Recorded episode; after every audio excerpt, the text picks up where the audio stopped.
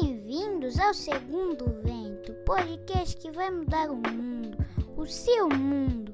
Esse podcast é uma extensão do portal de conteúdo www.segundovento.com.br. Bem, essa conversa não é uma entrevista, é um bate-papo sem perguntas definidas e sem roteiro. Fala, Ranieri, tudo bem?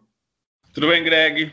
Fala mais de você. Como você chegou aí? Quem é você? É, na verdade, a minha caminhada ela começa nos anos é, 1993, quando eu entrei para o grupo de voluntariados do Lions Clubes Internacional na cidade de Registro, no Vale do Ribeira. Eles têm um programa internacional chamado Léo Clubes, que junta jovens e adolescentes nas comunidades para fazer o trabalho é, voluntário e um trabalho sem interesse é, de retorno próprio, mas de benefício para a comunidade. Né? O, o slogan de Lions Clube Internacional é Nós Servimos. Então, baixo a isso e eu fiquei dentro desse movimento durante 17 anos. Eu era bastante ativo como adolescente, né, nessa, nesse é, movimento, e aí eu fui encontrado pela Visão Mundial, que foi a primeira organização internacional que eu trabalhei, e por lá eu fiquei 21 anos antes de estar hoje aqui trabalhando no Unicef. Mas você trabalhou na, nessa primeira ou foi só voluntário? Não, foi trabalho mesmo. Trabalho é, mesmo? Isso, eu já fui contratado para ser para trabalhar com os projetos sociais da Visão Mundial no Vale do Ribeira em 1997 eu supervisionava os projetos do Vale do Ribeira e depois logo em seguida passei a supervisionar os projetos de São Paulo também. Então foi toda uma caminhada de sair do voluntariado, fazendo o que eu fazia para fazer o que eu estava me propondo a fazer na área social e aí nesse momento remunerado. Eu fui contratado, eu estava fazendo faculdade nessa época, mas eu já tinha aí todos os benefícios de ser um profissional da área de direitos humanos. Ô, louco, então você já entrou nessa caminhada de ONG há muito tempo, né? Sim, tem mais aí de 20 anos que eu tô nessa, nessa caminhada. Se, se a gente pegar aí esse ano de que eu comecei com trabalho voluntário, são 26 anos já dentro dessa área. 21 anos como profissional e 26 anos já no, no total dessa caminhada aí de estar tá trabalhando dentro do terceiro setor. É, estrada, hein? É bastante. bastante. E, o que tu acha do terceiro setor? Você sempre gostou para entrar ou foi uma coisa inevitável assim? Greg, eu vim da militância, né, do direito da criança e do adolescente, que é uma das bandeiras que eu milito, né, acompanhado da questão também de feminismo e direito das minorias, a questão de negritude, também ah, agora um pouco mais próximo das questões indígenas também, educação popular e comunitária. Eu sempre tive, eu passei de ser aquele militante ferrenho e com sangue nos olhos, como diz o pessoal, de achar que as coisas do enfrentamento, da briga, é, de ir para cima, para me tornar um. Aí eu fiz o 8 e 80, né? Então, e aí eu me tornei um super técnico da área social, que criticava inclusive assistencialismo. Hoje em dia eu já acho que tem uma localização completamente diferente, não sou contra o assistencialismo, muito pelo contrário. E, e depois, e aí com a maturidade eu acabei indo para um lugar aonde coubesse a militância e a, a capacidade técnica, né, a visão técnica em relação ao trabalho. Mas eu nunca fui muito é, simpático da gente definir é, o trabalho que as organizações da sociedade civil desenvolvem no Brasil há muitos anos, é, quase desde nosso descobrimento, como não governamental. É, quando você define algo pelo não, essa, desse, essa já está meio troncha. Então, assim, pensar que o que é chamado de terceiro setor, e aí eu fui professor universitário também e tive a oportunidade de discutir essa disciplina é, com um grupo de alunos. Existem mais de sete é, matrizes ideológicas e teóricas que definem o que a gente chama aqui de terceiro setor, de setor não privado,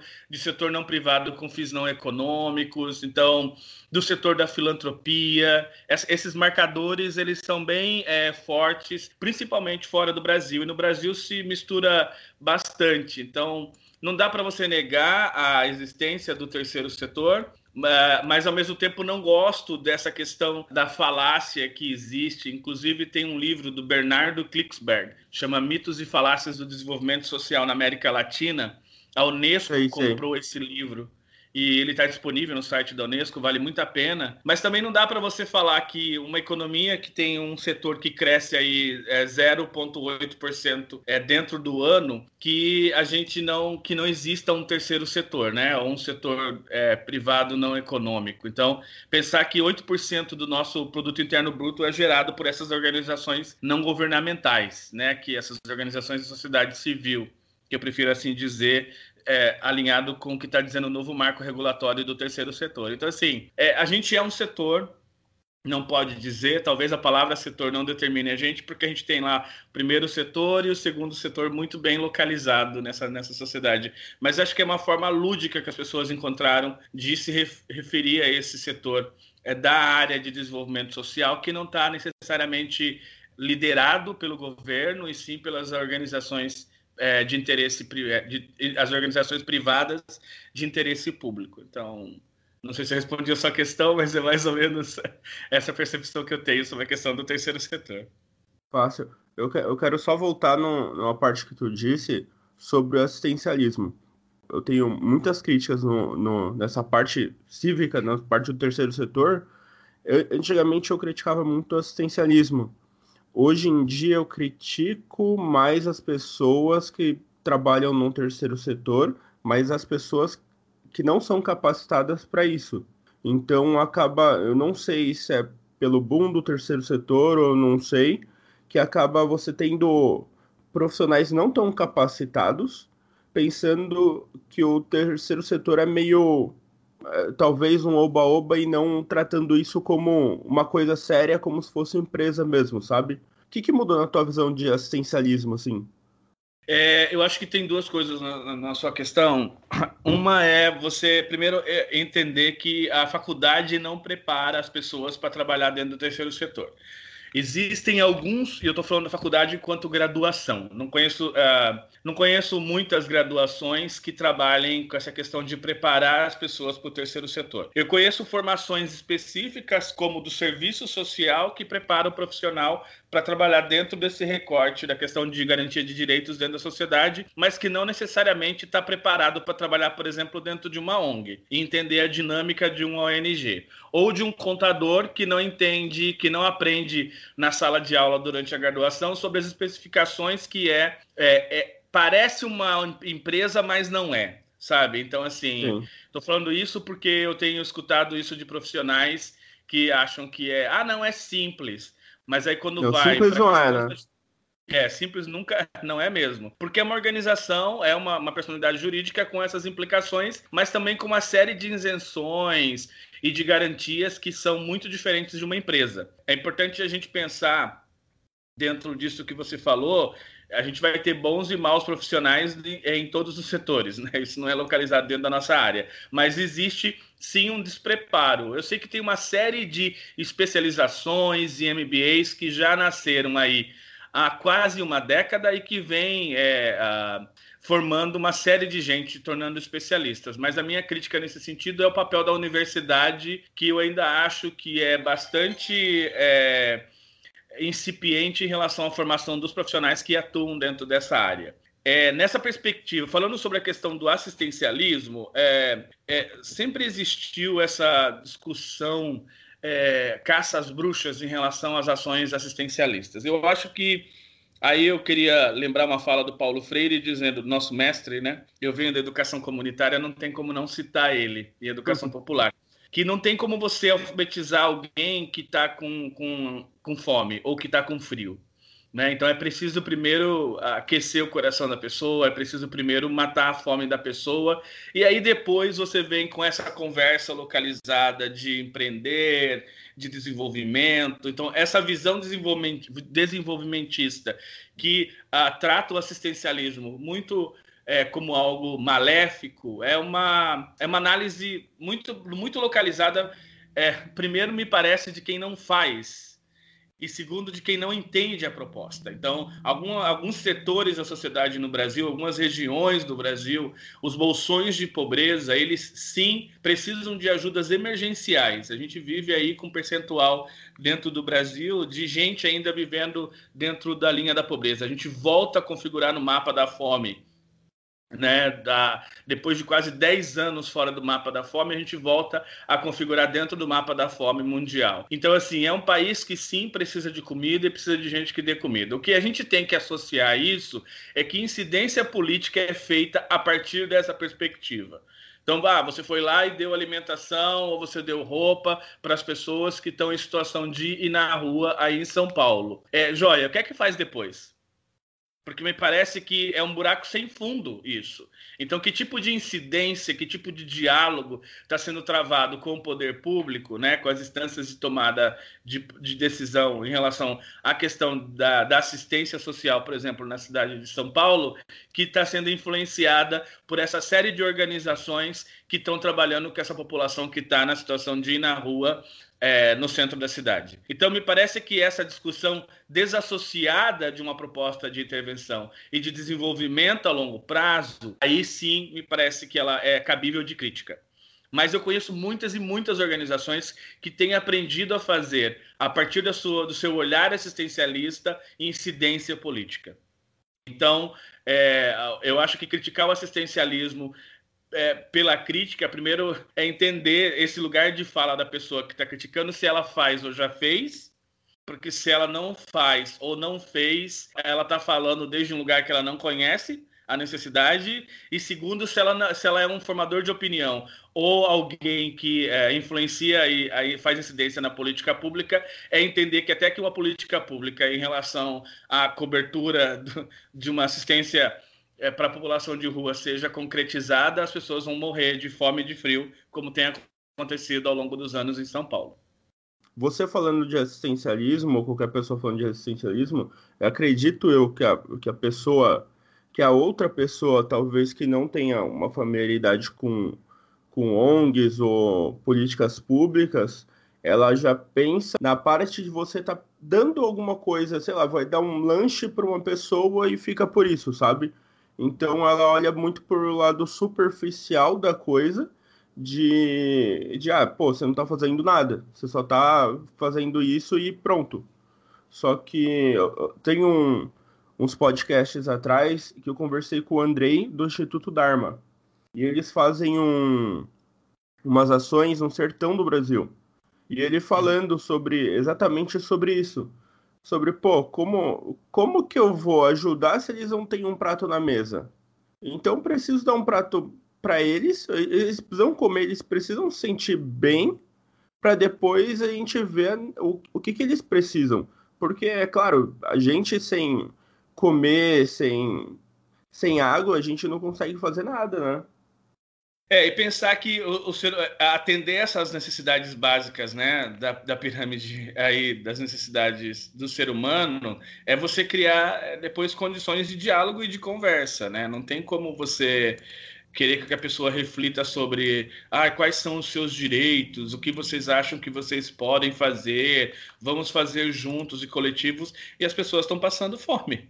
É, é, essa, essa, essa para mim é muito uma questão. Por isso que eu falo dessa questão e trago essa imagem do lugar de fala em relação a quem está criticando as, as ações de assistencialismo ou mesmo as associações de desenvolvimento desassociada de é, atender as necessidades da população, é muito de um lugar da pessoa que não entende esse mito relacionado à pobreza e como ele se configura eu acho que existe muita gente especialista em criticar a pobreza e, e, e, e, ao mesmo tempo que existe muita gente fazendo e que há pouco conhecimento. Então, ah, se a gente pensar na situação né, da Cracolândia em São Paulo, é, quem está lá? Quem está lá é uma série de organizações cristãs é, muitas delas oriundas de igreja evangélica e também católicos, fazendo um trabalho que é é, de responsabilidade do poder público, que é de responsabilidade da sociedade como um todo, que é responsabilidade de todos nós. Né? A nossa Constituição mar, tem um marcador muito forte em relação a dizer que, por exemplo, o direito da criança e adolescente é responsabilidade da família, do Estado e da sociedade. Então, esse local de também é, culpabilizar, as estruturas familiares não funcionam, as crianças estão na rua. É, essa ideia é equivocada. Ah, a prefeitura não tem capacidade de prover serviços, por isso essas crianças estão na rua. Essa ideia também está equivocada. Ah, a, a sociedade não tem responsabilidade sobre os meninos que estão na rua. Essa desassociação de, e essa culpabilização dos atores faz com que a gente não enxergue essa possibilidade da construção de uma resposta coletiva dos entes que são responsáveis pela questão de garantia do direito, que são a família, o Estado e a sociedade. Eu e você temos culpa se a gente for analisar dentro de um processo de achar culpados, porque as crianças estão na rua. Então, assim, esse lugar de conforto da crítica em relação ao trabalho social, desassociado de uma prática, de uma praxis que faz com que qualifique a fala, é, é, é não é bem-vindo, sabe? Compõe, mas não constrói. Então, assim, é por isso que eu fico com essa. Eu sempre é, sou crítico em relação às pessoas que criticam as ações dessas organizações, e aí com um discurso do Estado laico. Ó, oh, joia, beleza, o Estado é laico. Se não tem aquelas organizações no centro da cidade trabalhando com aquelas crianças e fazendo um, um atendimento socioeducativo é, com aqueles meninos, quem que vai fazer? Exato. Quem que vai, sabe, gerar oportunidades de diálogo como as pessoas fazem muitas organizações do centro da cidade de São Paulo, de dialogar, tipo, de trocar uma ideia com os meninos que estão ali na Praça da Sé. E dar uma bolacha, e, e levar uma água, e levar um lanche. Sabe? Então, assim, a sociedade se responsabilizando, e aí quando a gente está falando do papel da sociedade, é olhar que essas organizações que estão lá fazendo isso é a parte da tríade responsável que está fazendo alguma coisa. O que é que os demais estão fazendo em relação a isso? Acho que é, eu, eu tenho uma, uma dificuldade de a gente trabalhar com o discurso de culpado e de inocente nesse jogo da, das diferenças em relação à pobreza. Eu acho que a gente tem, a gente é um país rico com, muito, com muitos recursos, inclusive financeiros, é, que poderiam apoiar ações de boas práticas que essas organizações, por exemplo, fazem e têm feito ao longo do tempo. É, então, tem duas coisas que me deixam muito, muito tristes. Uma é que a gente está lutando muito por um direito básico, que, pô, se a gente pensar que mais 50% da população não tem um saneamento básico, é, é uma coisa louca, né?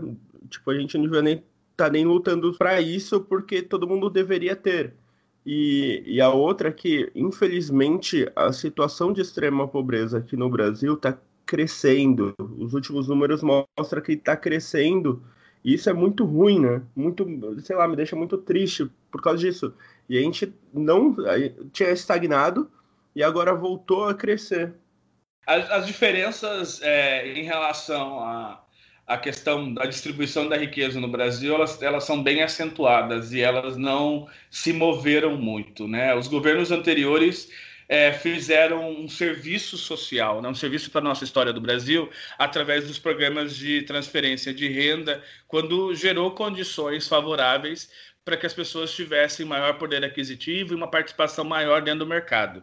E aí, uma série de críticos em relação aos programas de transferência de renda do governo é, saltam aos nossos olhos e aos nossos lados, os nossos amigos, de novo sem um, um conhecimento de causa em relação ao quanto é, um Bolsa Família ou um programa de transferência de renda outro de benefício social foi oportunizado para a população e garantiu o um mínimo de autonomia econômica. E isso transformou a vida de milhares e milhares de pessoas dentro do Brasil. Então, isso gerou um impacto. Aí a gente tem essa questão desses retrocessos em relação às garantias de direitos, que, tá, que você mencionou, e que é bem localizado em relação ao Brasil.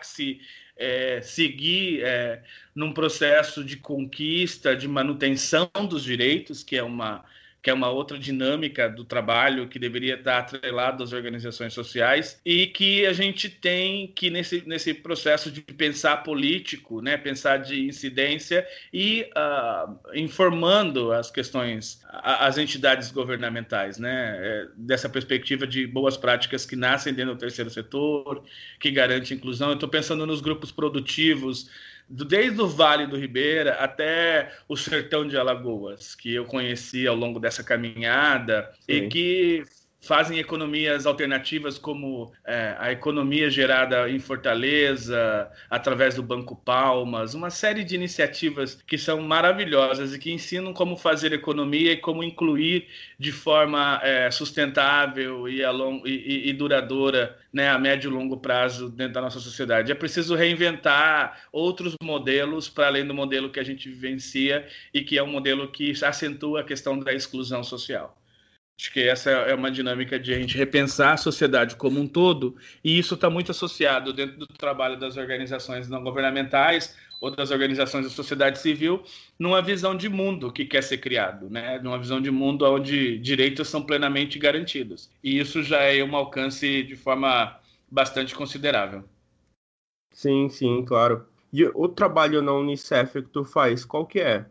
Eu vim, uh, o Unicef abriu uma posição em Roraima, em Boa Vista, e eu estou aqui como especialista de educação na área de emergência, e eu sou responsável é, pela área de educação do Unicef no estado. Então, a mim, eu sou responsável pelos espaços de aprendizagem que existem dentro do abrigo, que são pequenas salas de aula, que ao receber o menino e a menina venezuelana garante para eles a questão do restabelecimento da rotina educativa, da rotina é, escolar, é, ensino de português para eles, uma preparação para a entrada é, no ensino formal. Esse ano a gente conseguiu matricular quase mil meninos nas escolas públicas e municipais aqui em Boa Vista e na região de Pacaraima. E também trabalho com o selo Unicef. Eu sou o ponto focal sobre essa discussão no tema de educação do selo Unicef, que é esse selo que está na terceira edição habilitando os municípios e estados aqui da região norte do país em relação a práticas que garantem acesso aos direitos plenos das crianças e adolescentes. Essa inclusão passa por vocês para depois vocês transferirem essa criança e adolescente para alguma outra escola de Boa Vista. É isso? A gente, é, na verdade, a Unicef facilita através de agências implementadoras locais essa Sim. garantia do processo de educação, essa preparação dos meninos e das meninas venezuelanas e também venezuelanos indígenas, que a gente tem dois abrigos indígenas aqui, para que eles tenham condições de ter o sucesso escolar, né? Então, o acesso e em seguida a permanência no ensino e o sucesso escolar. Essa é a responsabilidade do UNICEF nesse no desenvolvimento dessa ação. E isso foi devido a essa imigração dos venezuelanos para cá? Ou é uma coisa que a Unicef já vinha fazendo por aí? Não, essa é a resposta humanitária do Unicef para essa crise que a gente está vivenciando no, no, Brasil. Então, a gente está aqui nessa, é, nessa missão para enfrentamento da crise humanitária, é, né, essa nossa resposta à crise humanitária que está acontecendo aqui na região fronteiriça do país, com o nosso país vizinho. E, e, na sua opinião, como um todo, não, não assim como Unicef, mas aí, você aí, como está sendo visto essa imigração e agora, infelizmente, essa, esse fechamento de fronteira, né?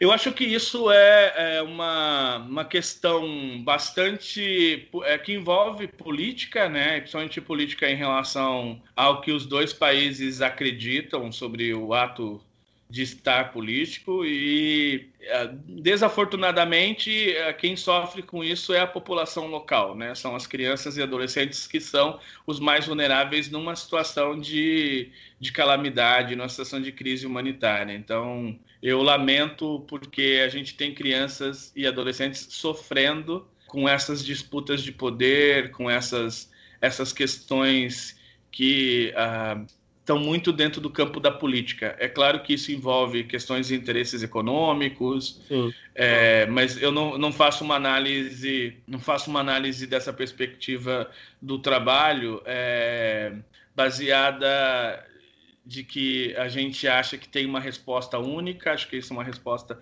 bastante complexa e de novo que desafortunadamente afeta em especial crianças e adolescentes que vivem tanto do lado de lá quanto do lado de cá.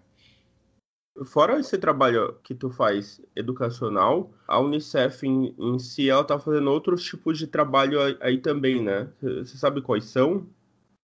A gente tem trabalhos é, é, na frente da área de proteção de crianças e adolescentes, dentro é, de um marco é, de dar proteção de crianças e adolescentes na situação de emergência. A gente faz um trabalho com a questão de, das questões de nutrição. A gente faz trabalho em relação às questões de água e saneamento básico, de comunicação para o desenvolvimento, de monitorar as informações. Então, a Unicef tem uma, uma, uma atuação bem, é, bem abrangente aqui dentro das, dentro das áreas do setor de atuação dentro do Unicef. Já me perguntaram é, inclusive, quando começou a, a, ficar muito forte essa crise migratória, sobre questão de voluntariado, que eu não sei como funciona a Unicef, se, por exemplo, em Roraima ou, ou qualquer outro lugar, existe alguma política de voluntariado ou são pessoas é, da Unicef mesmo?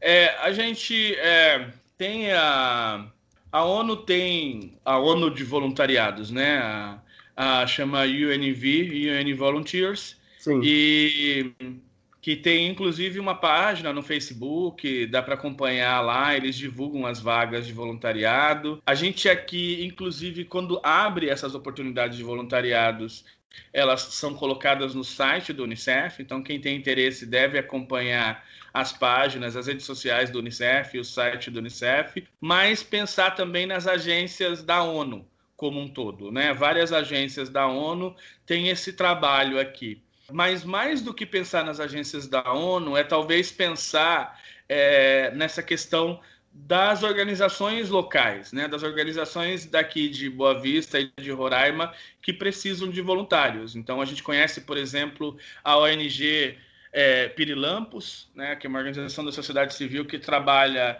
é, com abordagem de clown para poder fazer atendimentos em periferia, hospitais e que estão apoiando as ações ah, desenvolvidas aqui amplamente com as organizações sociais e que precisam de voluntários. Então, organizações como Caritas Brasileira, ADRA do Brasil, uh, outra, a Visão Mundial, outras organizações que também podem receber voluntários. Eu acho que vale a pena entrar no site, escrever para eles e, e, entender o que está passando e também a necessidade, porque também não dá para ter um surto de voluntário, pegar um voo sem destino e vir parar em Boa Vista. Não necessariamente você vai ajudar, você pode Sim. inclusive estar atrapalhando.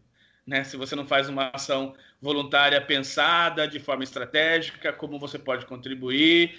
Então é importante que a gente pense também que esse ímpeto voluntário é, eu fui voluntário durante muitos anos da minha vida, muitos anos, é, e eu não lembro de uma ação, de a gente fazer uma ação sem planejar.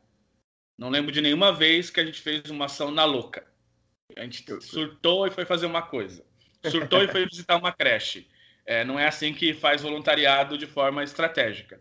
Então você quer ser voluntário, você quer ter uma ação, você quer ter uma ação voluntariada que faz diferença na vida, que te leva para uma carreira profissional dentro do terceiro setor, eu acho que você tem que ser extremamente cuidadoso e cuidadosa e bastante é, estratégico de como você se posiciona, como você vai buscar oportunidade, o que você oferece, pensar na sua proposta de intervenção como voluntário, né? Aquela ideia do voluntário que vai chegar e que vai é, fazer aquelas coisas operativas na ONG, que quer pintar, que quer brincar com a criança. Primeira pergunta, né? Vocês precisam disso?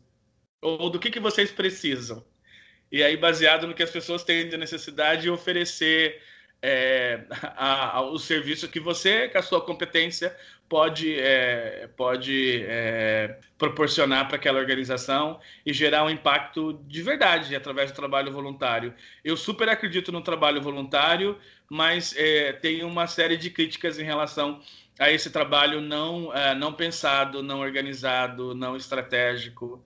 É, do voluntariado. Acho que muitas vezes pode, inclusive, atrapalhar do que ajudar. A gente acha que está ajudando a organização e a gente está atrapalhando. Fato, fato. É importante você dizer isso, porque eu sou, eu faço bastante voluntariado em grandes desastres, né? E me perguntaram muito se eu ia auxiliar também nesse, nesse crime da Vale que teve recentemente. E, e, eu conversando com alguns amigos de lá, eu falei, meu, não, não é necessário, porque eles já têm voluntários suficientes e têm pessoas muito capacitadas cuidando disso. Só que eu, eu tava vendo muita gente pegando, sei lá, doação ou, ou pegando o carro e indo para lá tentando fazer alguma coisa, sabe? E, e, eu sempre passo que isso é muito ruim, que isso não se deve fazer porque você acaba atrapalhando do que ajudando. E um voluntariado não é, assim, é igual tu disse, não é assim de chegar e, e querer fazer alguma coisa, é de você ver é o que está precisando. É, é importante é importante, é importante você pensar, né? Então, por exemplo, a gente está no norte do país, aqui em Boa Vista. Aí eu fico ouvindo meus amigos de São Paulo falando: ah, a gente vai mandar aí roupa e alimentos. É, mas tem alimento para comprar aqui.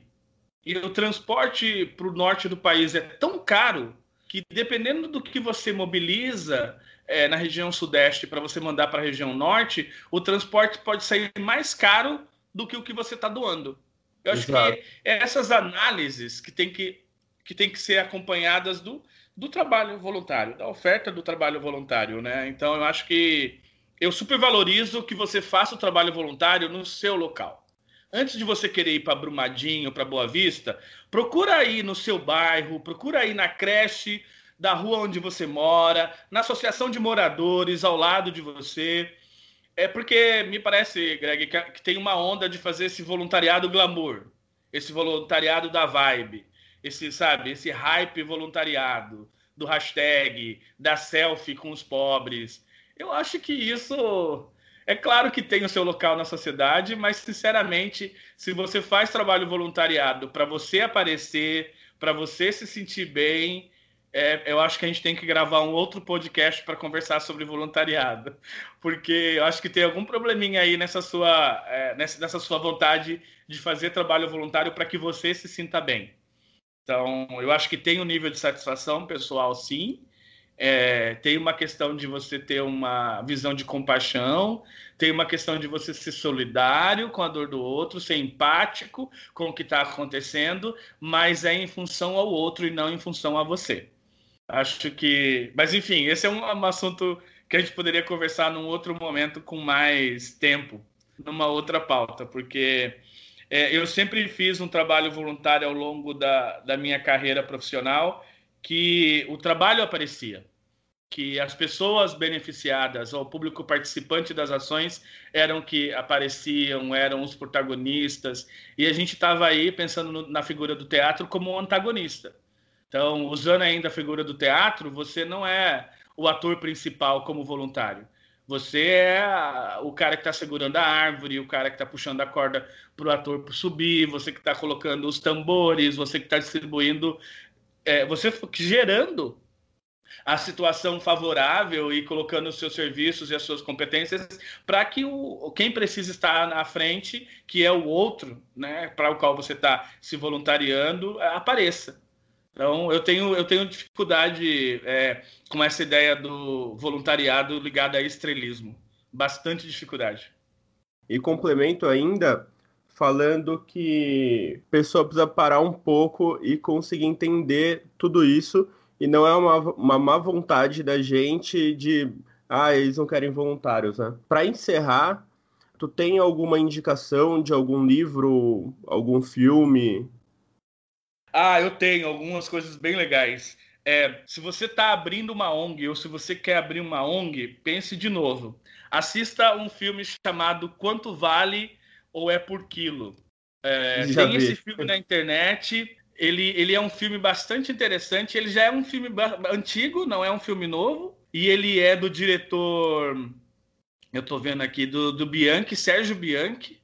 Né? Então, assim, ele vai discutir um pouquinho dessa formação uh, do, do, da pobreza no Brasil, né? Da construção dessa ideologia do pobre. Então, vale muito a pena ver esse filme. Ele é, ele é um, um, um chute na, na, boca do estômago para quem quer, de forma equivocada, olhar para a pobreza para poder é, para poder satisfazer vontades próprias pessoais ou privadas nesse sentido, né? Ele faz uma comparação, ele vai trabalhar sobre tráfico humano, vai falar sobre a questão da escravidão, a formação das favelas e como é que as pessoas se relacionam em relação à captação do recurso. Tem uma expressão muito forte do filme que chama esse pobre é meu.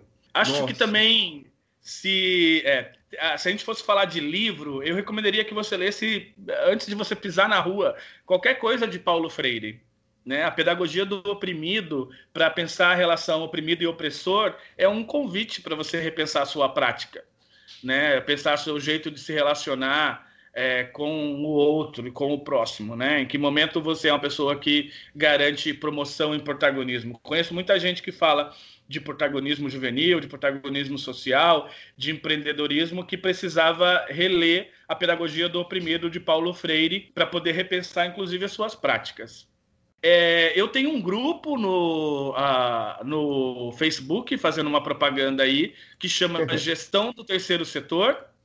É um grupo, você tá lá, inclusive, no grupo do WhatsApp, porque o pessoal ficou me enchendo a paciência no grupo do Facebook para montar um grupo de WhatsApp e agora eles querem, o grupo de WhatsApp já tem mais de 250 pessoas, agora eles querem um segundo grupo e eu estou super relutante, porque você vê quanto é difícil fazer a gestão de um grupo, é, mas a comunidade de gestão do terceiro setor no Facebook, que tem mais de 10.300 pessoas, está lá é, já há bastante tempo e a missão é compartilhar informações que rolam no terceiro setor que vai desde oportunidade de emprego até cursos, formações na área, é, consultorias especializadas nos serviços que são oferecidos, discussões sobre política pública. Então, o pessoal está lá, faz muito essa.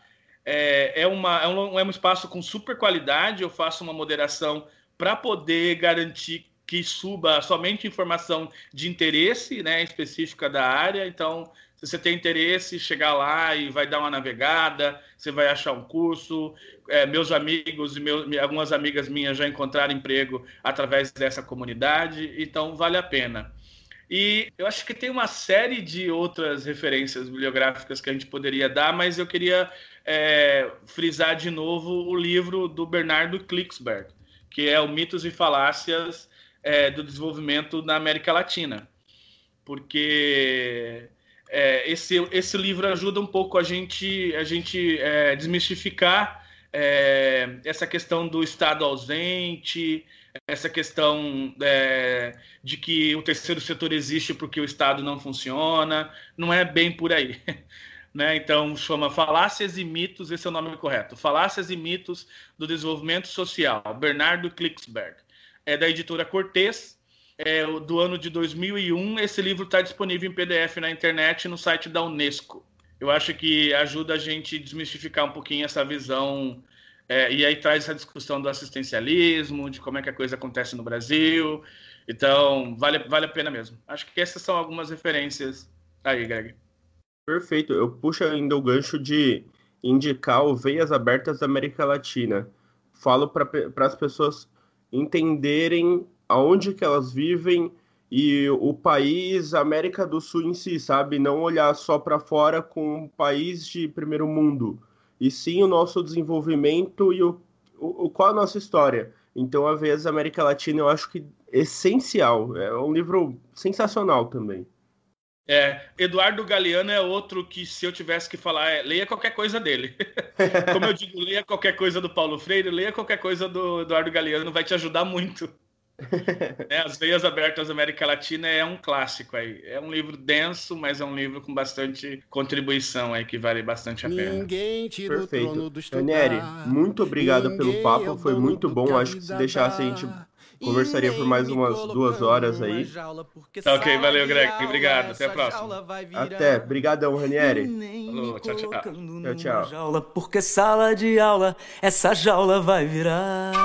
Ninguém tira o trono do estudar. Ninguém é o dono do que a vida dá. Ninguém tira o trono do estudar. Ninguém é o dono do que a vida dá nem me colocando numa jaula, porque sala de aula essa jaula vai virar. E nem me colocando numa jaula, porque sala de aula essa jaula vai virar. A vida deu muitos anos de estrutura do humano à procura do que Deus não respondeu. Deu a história, a ciência, a arquitetura, deu a arte, deu a cura e a cultura pra quem leu. Depois de tudo até chegar nesse momento, me negar conhecimento é me negar o que é meu. Não vem agora fazer furo em meu futuro, me trancar num quarto escuro e fingir que me esqueceu.